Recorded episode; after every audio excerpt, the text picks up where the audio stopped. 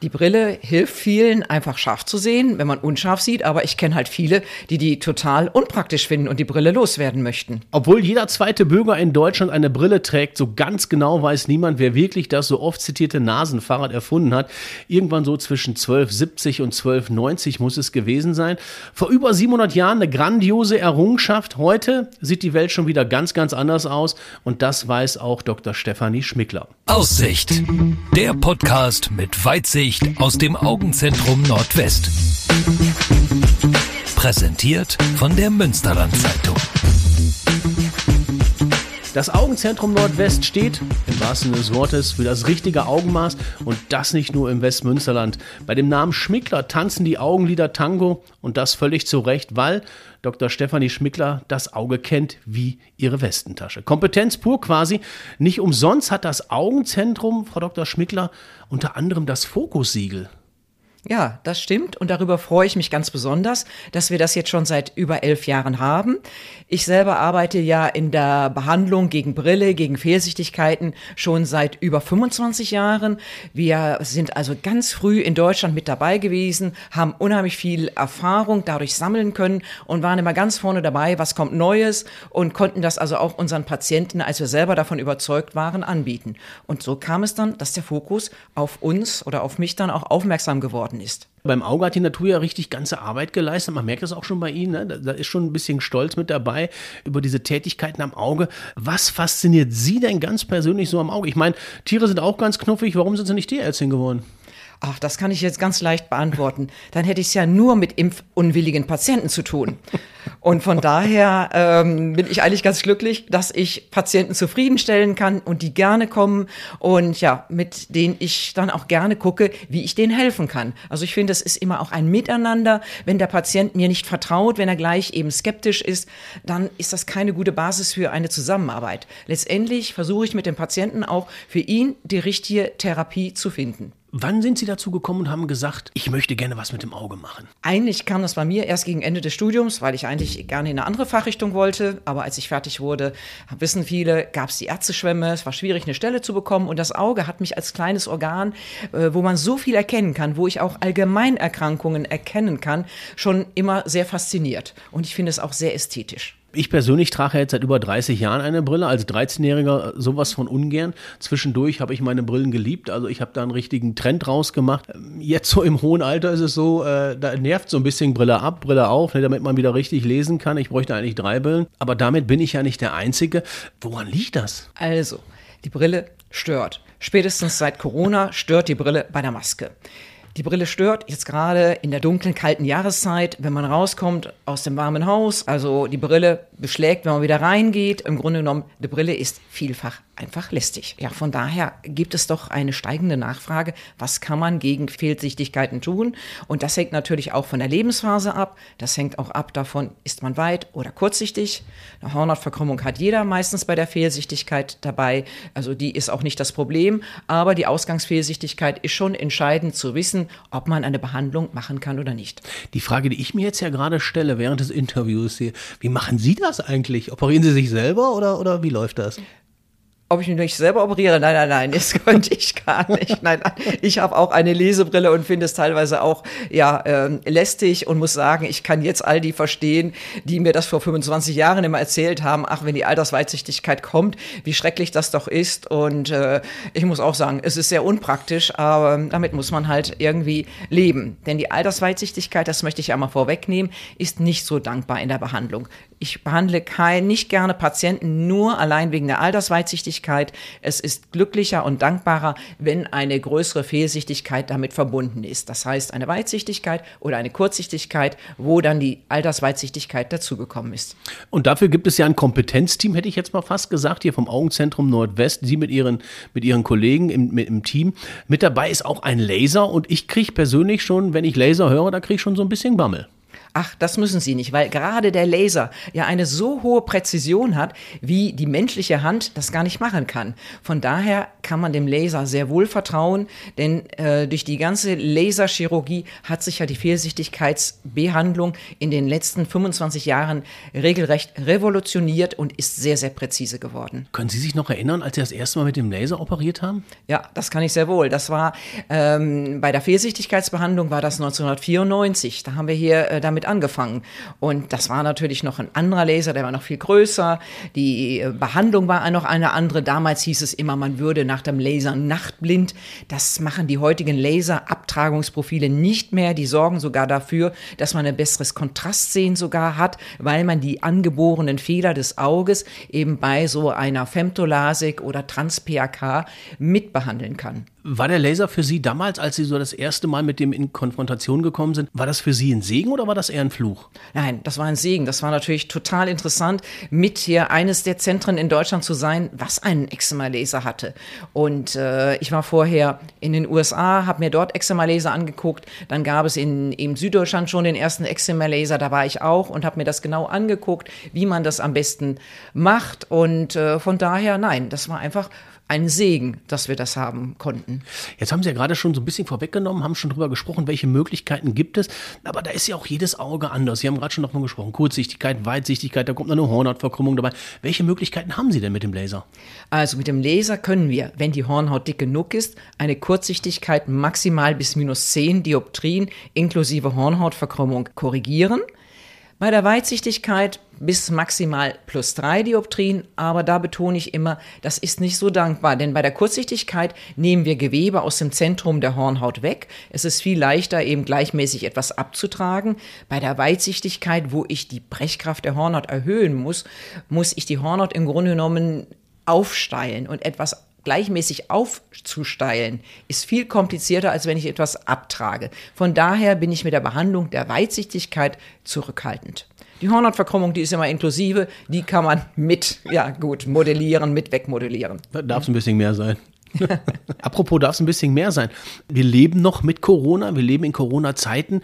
Ähm, haben Sie davon was gespürt? Gab es da mehr oder weniger OPs? Also zu unserem großen Erstaunen war, hatten wir gleich im ersten Lockdown vermehrt Nachfragen nach Laserchirurgie, nach Laser gegen Brille. Und das ist kontinuierlich mehr geworden. Das ist wenigstens ein, für uns ein positiver Nebeneffekt von der ganzen Pandemie, dass die Frage und auch die Anzahl der Eingriffe wieder auf alte Zahlen hochgekommen ist, die wir früher hatten. Zwischendurch mit den größer werdenden Brillen hatte das etwas abgeebbt. Ist ja teilweise sehr modern, dass Menschen mit minus acht Sonnenbrillen große äh, Gläser tragen, wo ich immer sage, das ist total unglücklich, sieht das aus, weil das Gesicht ja so einspringt. Aber derjenige, der sich die Brille aussucht, der sieht das ja in dem Moment nicht. Und der kriegt auch nicht so richtig mit, wenn er nachher die dicken Brillengläser drin hat. Also da hoffe ich immer, dass Optiker doch für die diese Menschen, wenn die sich nicht lasern lassen, dann kleinere Brillengläser nach wie vor anbieten. Glauben Sie, Frau Schmickler, dass viele Menschen jetzt gekommen sind, weil die das genervt hat, wenn die Brille mal beschlägt mit der Maske oder, oder ist das jetzt einfach fernab? Das ist der eine Grund. Und der andere Grund ist, man ist im Homeoffice. Man hat mehr Zeit. Man hat mehr Zeit für sich. Ja?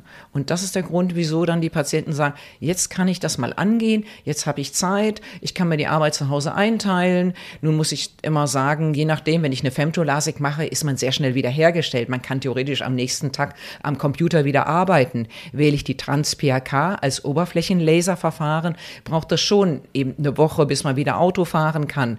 Aber da sagen wir die Patienten, macht nichts, ich bin ja im Homeoffice. also kann man das Angenehme mit dem Nützlichen verbinden. Ja, ne? Genau. Ähm, aber Frau Schwickler, mal äh, ganz konkret Ihre Meinung ab. Wann ist denn eine Laser-OP sinnvoll? Ne? Wovon hängt das ab? Zwei Dioptrien, drei oder vier haben Sie gerade auch schon von gesprochen. Kann man das pauschal sagen, ab wann es sich lohnt oder nicht? Ich finde immer, der entscheidende Punkt ist, dass man mit Brille und Kontaktlinsen sich genervt fühlt und damit ein Problem hat.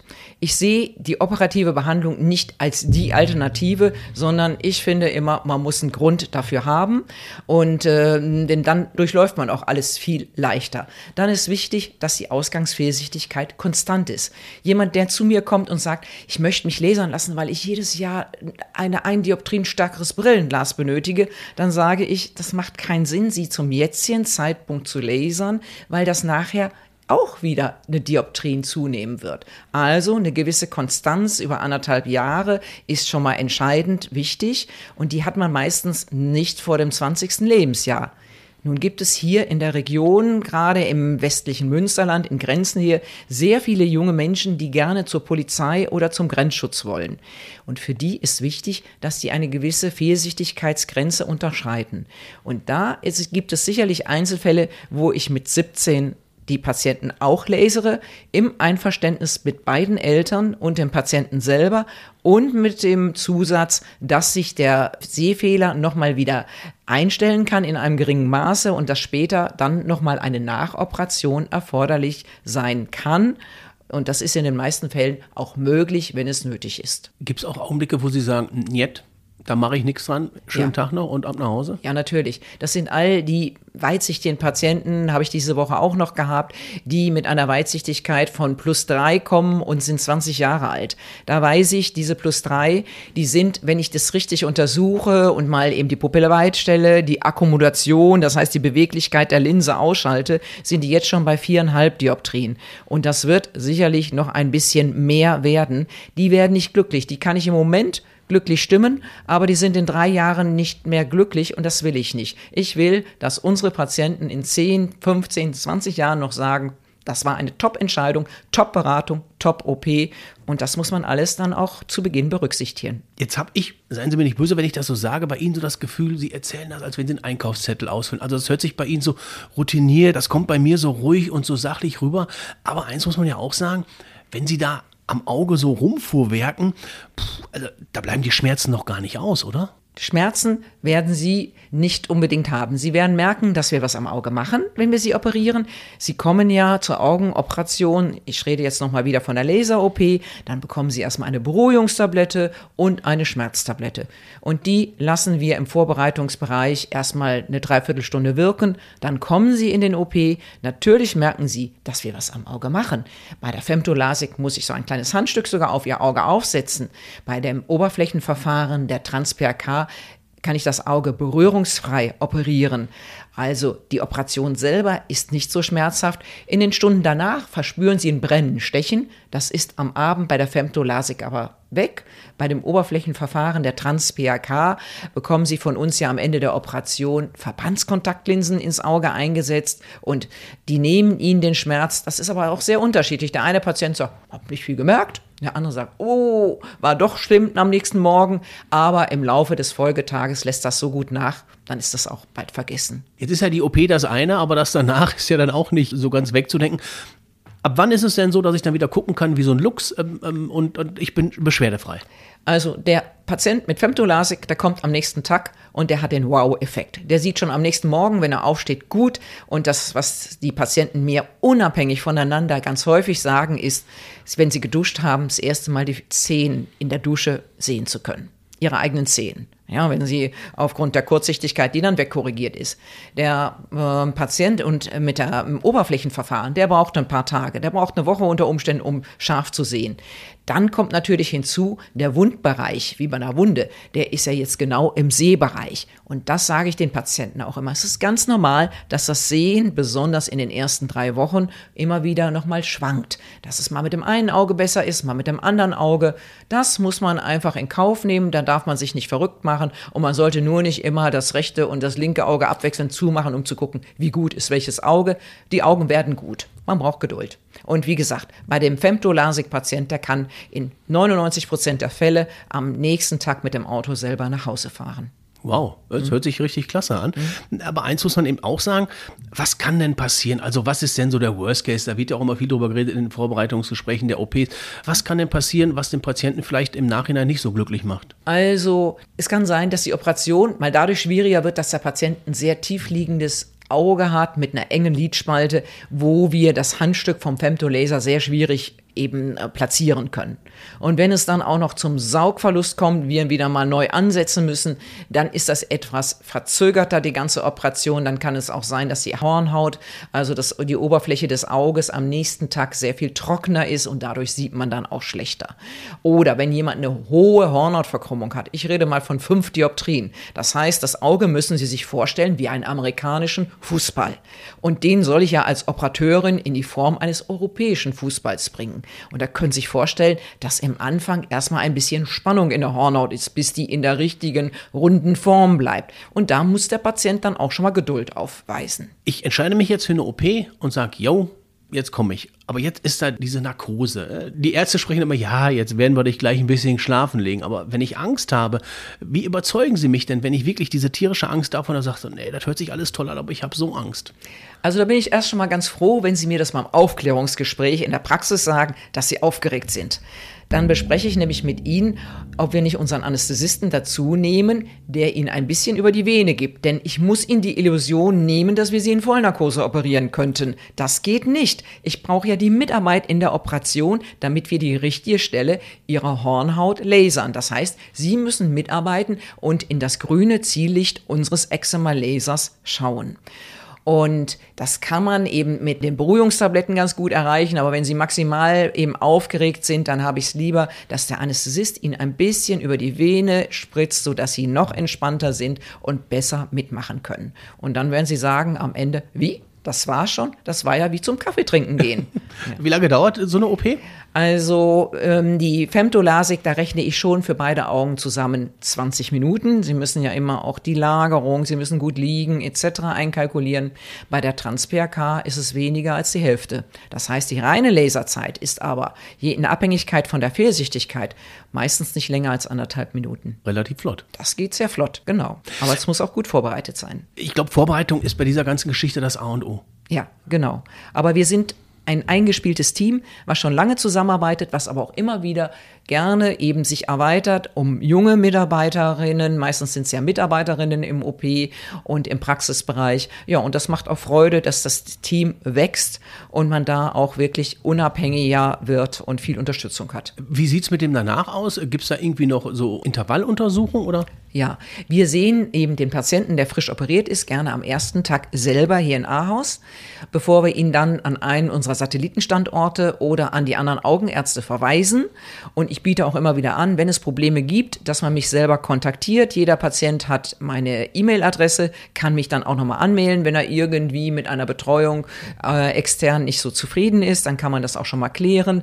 Und der Patient bekommt von uns dann Augentropfen und äh, mit und eine Tropfanleitung und soll die Augentropfen dann nach Anleitung in der ersten Zeit nehmen. Sie haben ganz kurz zwischendurch eben schon von der Erfahrung gesprochen, dass man seine Zähne beim Duschen wieder sehen kann. Bekommen Sie das auch zurückgespiegelt? Bekommen Sie ein Feedback von Patienten, die sagen, mein Gott, das habe ich alles so noch gar nicht gesehen? Gibt's das? Ja, doch, und das macht ja auch sehr viel Freude. Das ist eigentlich auch das Schöne an der Augenheilkunde, dass wir es sehr viel, nicht nur in der Laserchirurgie, auch in anderen Bereichen mit glücklichen Patienten zu tun haben. Und das motiviert natürlich. Ich höre nicht selten, dass Patienten sagen, hätte ich das gewusst, dass das so gut geht, dann ärgert es mich, dass ich das nicht habe viel eher machen lassen. Wo ist denn für Sie die Schmerzgrenze, also Schmerzgrenze in Anführungsstrichen, dass ich sage, jetzt muss ich unbedingt mein Auge operieren lassen? Gibt es da so eine, so, eine, so eine Dioptrienzahl, wo Sie vielleicht sagen, boah, bei so einer Dioptrie, da würde ich schon mal langsam zum Arzt gehen? Also ich sage immer wieder, äh, die Hauptindikation, sich operieren zu lassen, ist das Problem, was man mit Brille und Kontaktlinsen hat. Das ist unabhängig von der, ähm, dem Ausmaß der Fehlsichtigkeit. Und von daher würde ich sagen, also wir hatten vorhin schon mal gesagt, dass das Ergebnis konstant sein muss, etwa über anderthalb Jahre. Der Sehfehler muss passend zur Hornhautdicke sein. Und ähm, ja, dann ist es eben eine Sache wirklich, dass man einen gewissen Leidensdruck hat. Ich finde, man braucht eine Motivation für eine Operation, weil eine Operation immer ein psychischer Druck ist, den man sich selber macht. Dr. Stefanie Schmickler, die Frau, die sehr, sehr gerne sehr tief in die Augen schaut. Sie hat wenig mit Medusa zu tun. Ihr können sie aber blind vertrauen und das eben nicht im wahrsten Sinne des Wortes. Mit ihrem kompetenten Team des Augenzentrums Nordwest hat sie auch fast alles eine Lösung, was Erkrankungen des Auges anbelangt. Also, wenn euch der Durchblick so ein wenig abhandengekommen ist, traut euch und nehmt Kontakt auf. Alle Infos natürlich auch mit oder ohne Brille im Netz unter augen-zentrum-nordwest.de. Frau Schmickler, ich bedanke mich für diesen Augensinn und äh, wünsche Ihnen alles Gute. Ich sage auch vielen Dank und auch ich wünsche Ihnen alles Gute und bleiben Sie gesund. Danke.